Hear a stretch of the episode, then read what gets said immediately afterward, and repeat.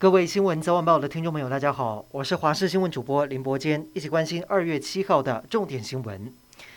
今天是新春开工第一天，台股也精神百倍，在今天开高走高，开盘就大涨百点，随后电子、金融、传产买盘支援，中场大涨两百二十五点，站回一万七千九百点整数关卡。虽然台股封关期间，国际因素等纷扰让美股大起大落，但是分析师认为，目前国际不确定因素，包括通膨、升息等等，都已经大势底定，未来台股将持续向上的机会相当高。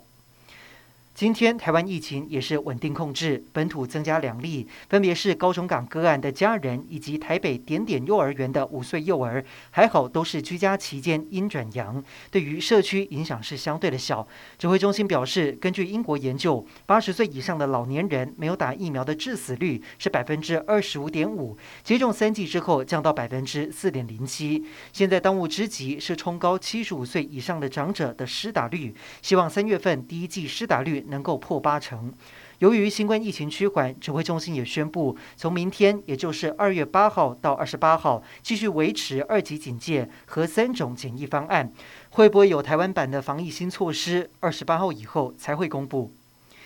在印度出征亚洲杯的女足国家队，昨天以一比二输给越南。而蔡总统在脸书上面为木兰国脚们加油打气，说他们永不放弃的拼战精神是世界第一，是我们共同的骄傲。体育署也证实，女足国家队一共有两名队职员和七名球员确诊，其中一名球员和两名队职员都已经痊愈。专机规划在明天下午五点返抵国门。而正在北京参加冬季奥运的黄玉婷，日前上传穿着中国。国家队队服的影片引来独派团体的不满，在今天到体育署前砸鸡蛋抗议。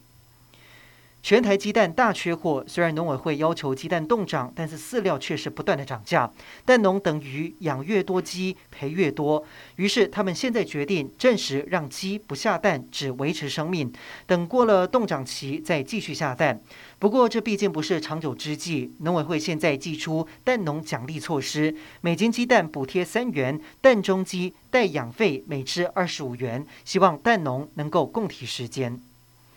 国际消息：美国总统拜登今天与以色列总理班奈特通电话，两个人谈及中东地区的安全以及乌克兰和俄罗斯的局势。拜登告知班奈特，他期待在今年稍后出访以色列。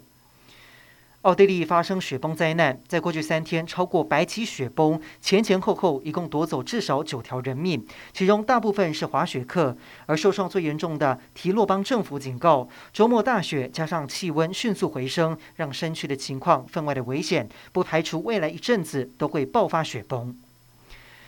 今天受到辐射冷却效应影响，清晨各地气温偏低，全台最低温出现在苗栗通宵，只有八点五度。白天随着冷气团逐渐减弱而回温，各地高温可以达到二十度以上。但是下午过后有一波锋面通过，全台湾都有雨，加上东北风南下，气象局预估今天晚上到明天清晨，全台三千五百公尺以上的高山有机会下雪。